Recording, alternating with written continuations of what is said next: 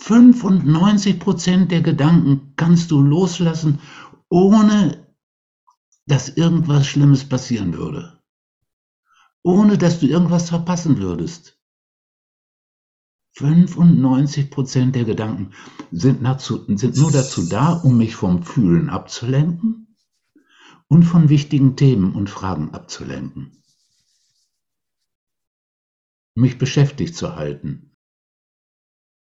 Es gibt da drei Modi. Das eine ist der Kindergartenmodus. Ich halte mich beschäftigt. Wie im Kindergarten. Die Kinder, wenn die unruhig werden, dann kommt die Erzieherin. Komm, ich habe ein neues Spiel, lass uns spielen. Oder wir singen was. Oder ich lese euch eine Geschichte vor. So, das macht man mit sich selbst. Ah, ich habe lange, ah ja, und dann fällt einem das ein, das ein, das ein, das ein. Man hält sich beschäftigt. Das zweite ist der Lagerfeuermodus. In der Prärie, die Jäger, ganz allein den ganzen Tag, abends treffen sie sich einsam an, irgendeinem, an irgendeiner Biegung eines Flusses, machen ein Lagerfeuer und dann erzählen sie. Meistens ist der Bär dann noch ein ganzes Stück größer als in Wirklichkeit. Womöglich waren es drei plötzlich. Das ist egal, sie erzählen. Das machen wir auch. Wir erzählen uns die Geschichte die von uns selbst, diese Identitätsgeschichte ah, dann habe ich das gelebt, toll, wie ich das hingekriegt habe und so weiter und so weiter. Das ist der Lagerfeuermodus. Und dann gibt es noch so einen Kreuzworträtselmodus.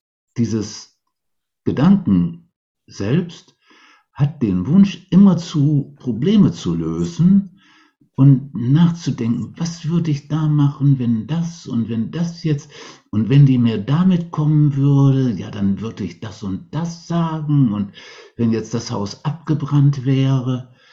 Ne? Also sich so Probleme erfinden und lösen.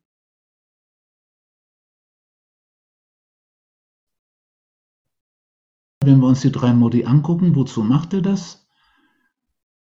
Um dem Wichtigen aus dem Weg zu gehen.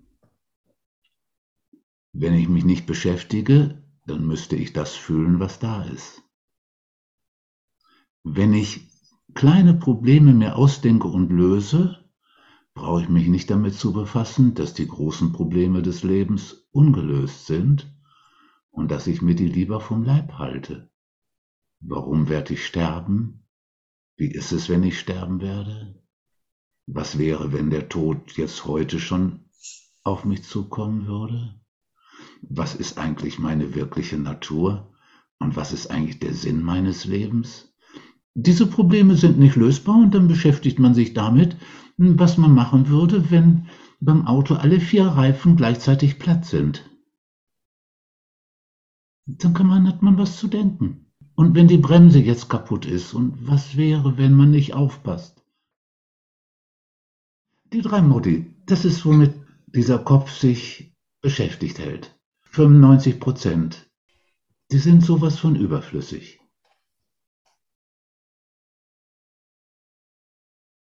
Wenn du dich dem Fühlen zuwendest, dann fällt schon mal ein wesentlicher Grund für diese ablenkenden Gedanken weg.